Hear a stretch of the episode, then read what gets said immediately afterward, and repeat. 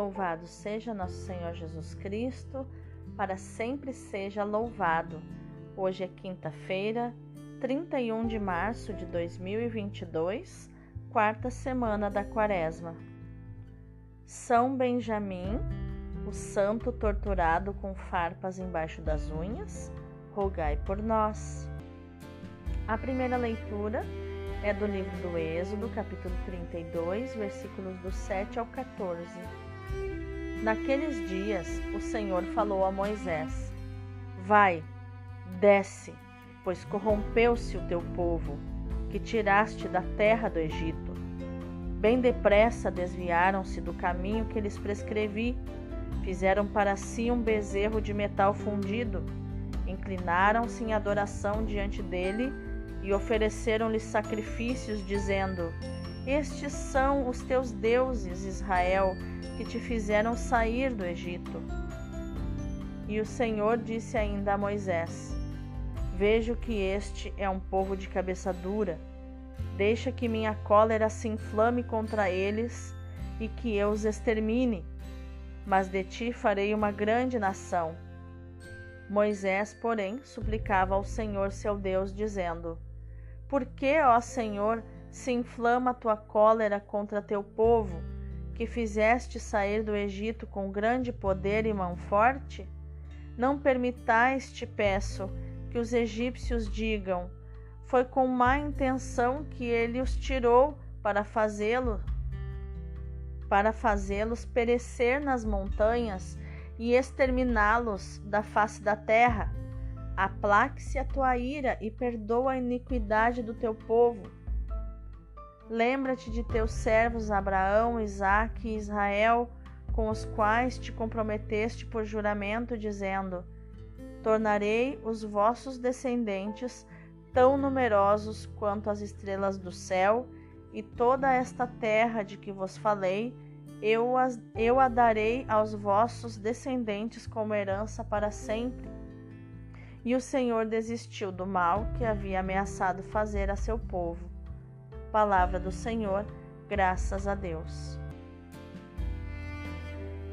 O responsório de hoje é o Salmo 105. Lembrai-vos de nós, ó Senhor, segundo o amor para com o vosso povo. Lembrai-vos de nós, ó Senhor, segundo o amor para com o vosso povo. Construíram um bezerro no Horebe e adoraram uma estátua de metal. Eles trocaram o seu Deus, que é sua glória, pela imagem de um boi que come feno. Esqueceram-se do Deus que os salvara, que fizera maravilhas no Egito.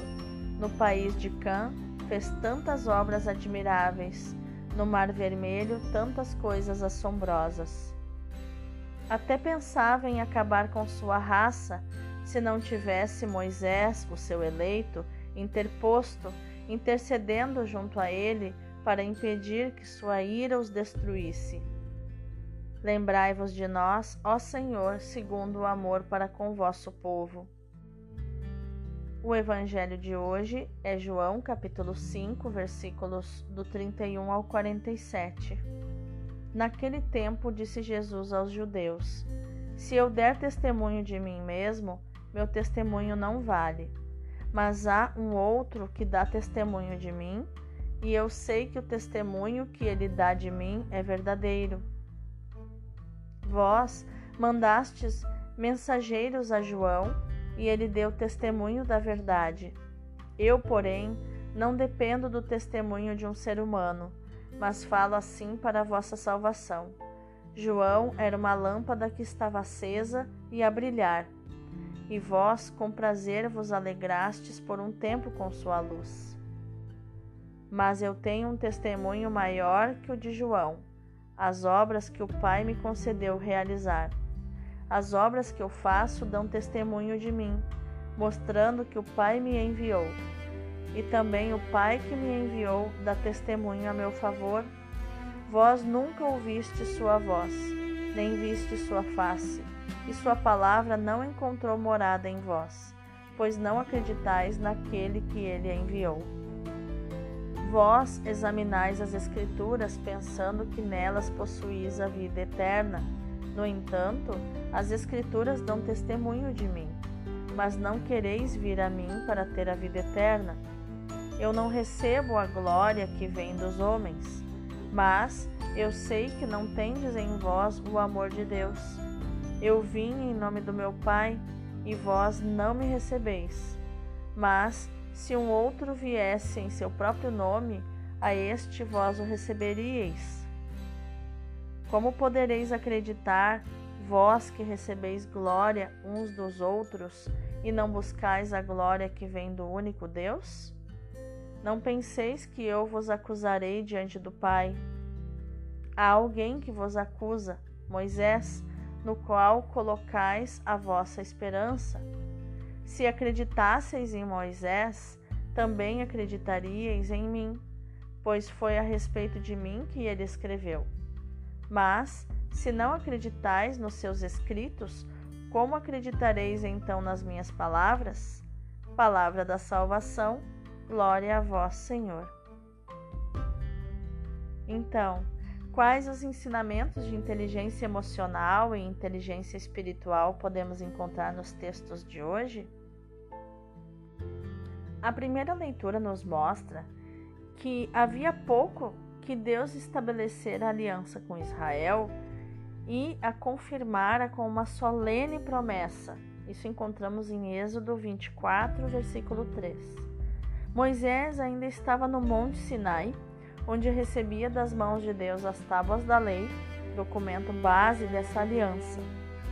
Entretanto, o povo caía na idolatria, adorando o bezerro de ouro, obra das suas próprias mãos como se fosse o Deus que o tirara do Egito. Isso, isso nos diz o versículo 8. Deus acende-se em ira e informa Moisés do acontecido. A aliança foi quebrada. Deus quer repudiar Israel, apanhado em flagrante adultério, e começar uma nova história cheia de esperanças, com Moisés que permanecera fiel mas Moisés, que havia recebido a missão de guiar Israel à terra prometida, não abandona seu povo, não cede à tentação de pensar apenas em si mesmo.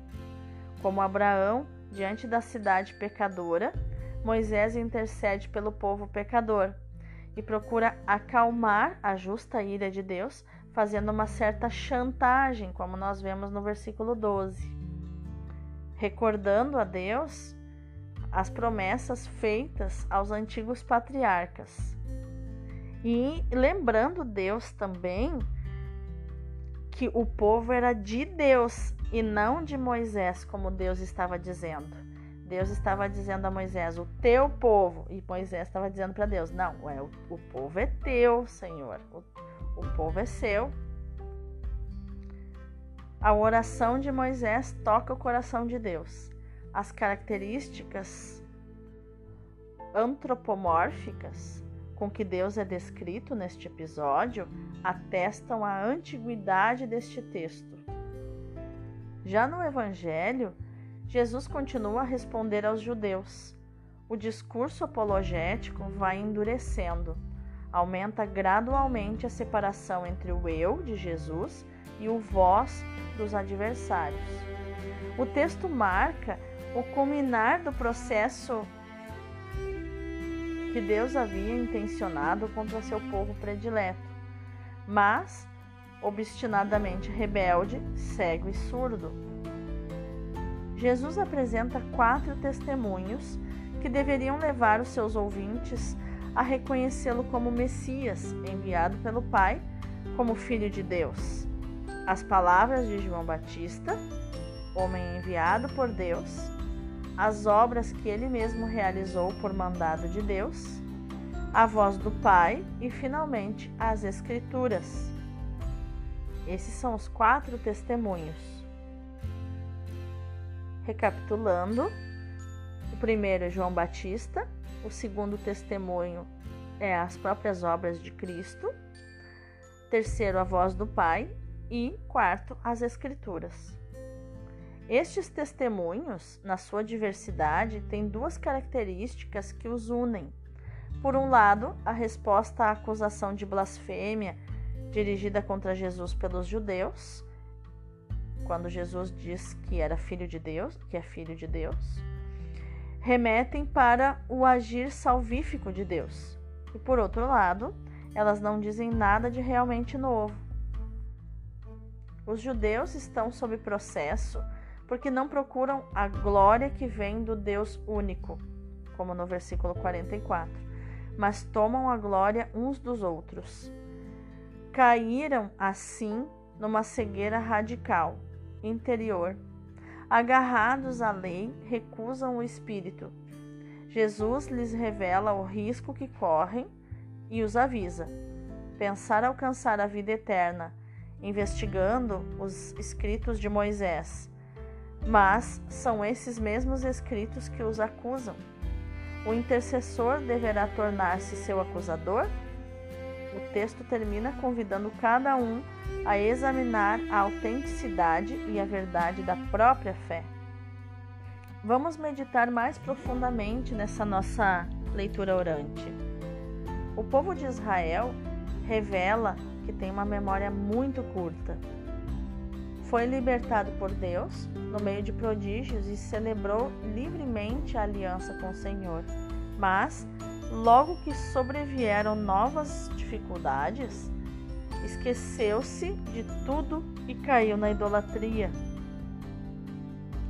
É interessante como acontecem as coisas, porque o povo vai ficando com medo porque Moisés está demorando muito lá no monte com Deus e eles acham que Moisés morreu e começam a apavorar a Arão, que era o irmão de Moisés. Então, eles vão entregando as joias, o ouro que eles têm, para que Arão faça uma fogueira, derreta o ouro e construa o bezerro. E Arão faz isso. E eles começam então a adorar o bezerro e cantar em volta do bezerro de ouro, enfim. E quando Moisés, então tem essa cena do, do, da leitura de hoje, e quando Moisés desce, ele fica muito furioso. Ele intercede pelo, ah, pelo povo a Deus, mas quando ele desce, ele fica muito furioso e pergunta para Arão o que está acontecendo.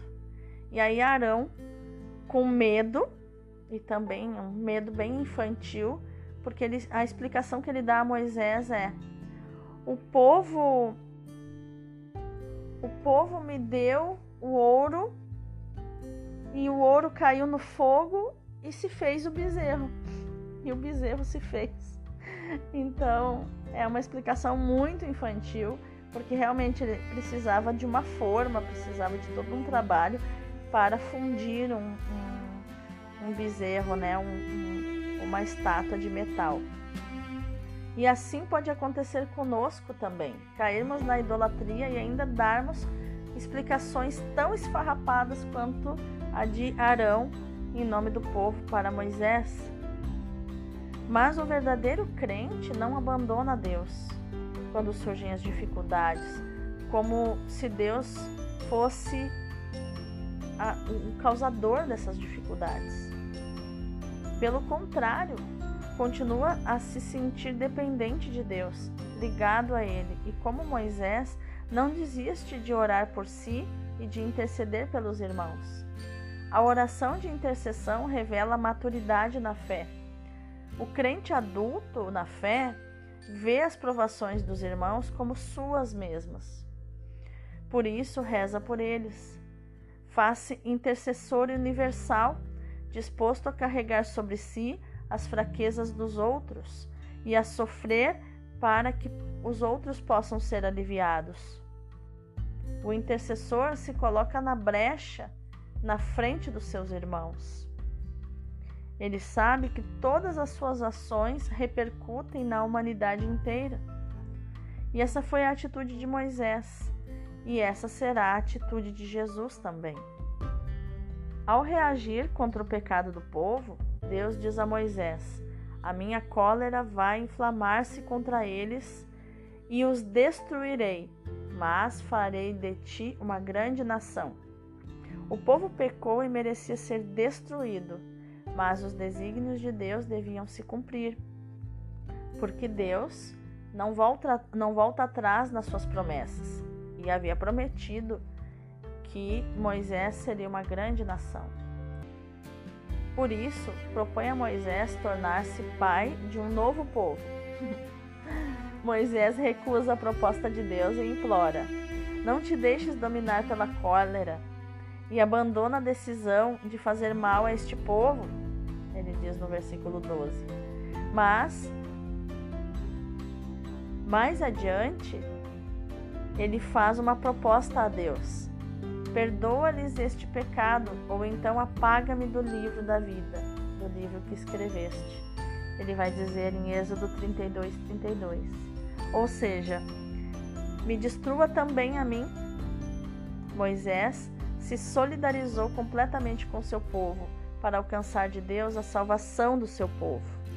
Tudo isso se realiza de modo completamente inesperado no mistério de Cristo. Na morte de Cristo, Deus destrói o povo. A morte de Cristo é destruição do mundo antigo, do homem velho, como escreve São Paulo.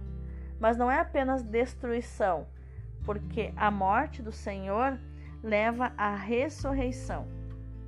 Jesus é, portanto, o novo Moisés que aceita morrer com o povo e pelo povo mas é também o novo Moisés, pai de uma nova grande nação. A palavra de Deus, farei de ti uma grande nação, realiza-se na ressurreição de Cristo.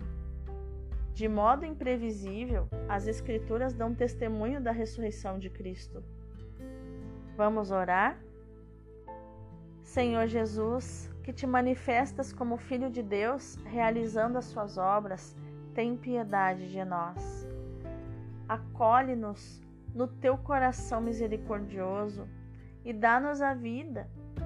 Tu que és a testemunha fiel e verdadeira do Pai, faz-nos ouvir a sua voz.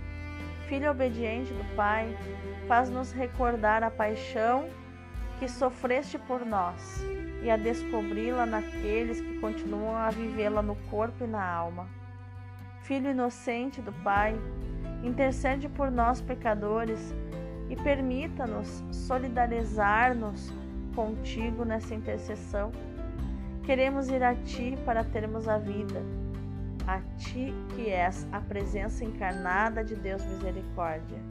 Amém. Agora, meu irmão, minha irmã, vamos contemplar essa nossa palavra de hoje.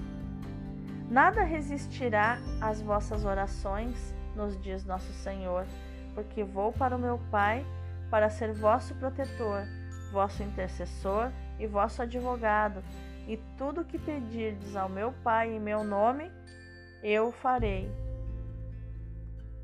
Eu o verei conceder, para que o meu Pai seja glorificado no seu Filho, e o que lhe pedirdes em meu nome, eu o farei. As minhas orações serão, portanto, atendidas se forem feitas no nome de Jesus, com uma intenção pura e uma vontade conforme os seus desígnios. Tenho muito que rezar pela igreja, pela minha pátria, pela minha família, por todos os interesses da glória de Deus e rezo, mas de maneira tão fraca. No fundo, no fundo, não sei fazer valer os méritos de nosso Senhor. A minha fé é muito superficial. Não sei mergulhar nos tesouros do coração de Jesus para comprar as graças que tenho necessidade.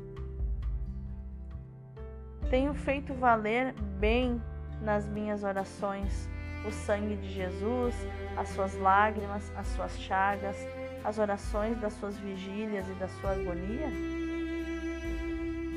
Não estou suficientemente penetrada no valor desses tesouros porque as minhas orações e meditações são frias e distraídas? O que pedirdes na oração com fé, diz nosso Senhor, a vez de obter é a vida de oração, é a união ao coração de Jesus, É o amor ardente por nosso Senhor e a justa apreciação dos seus méritos que hão de fecundar as minhas orações. Que a nossa ação no dia de hoje, meu irmão, minha irmã, seja meditar, proclamar e viver esta palavra de João 5,43 que diz: Eu vim em nome de meu Pai. Deus abençoe o teu dia.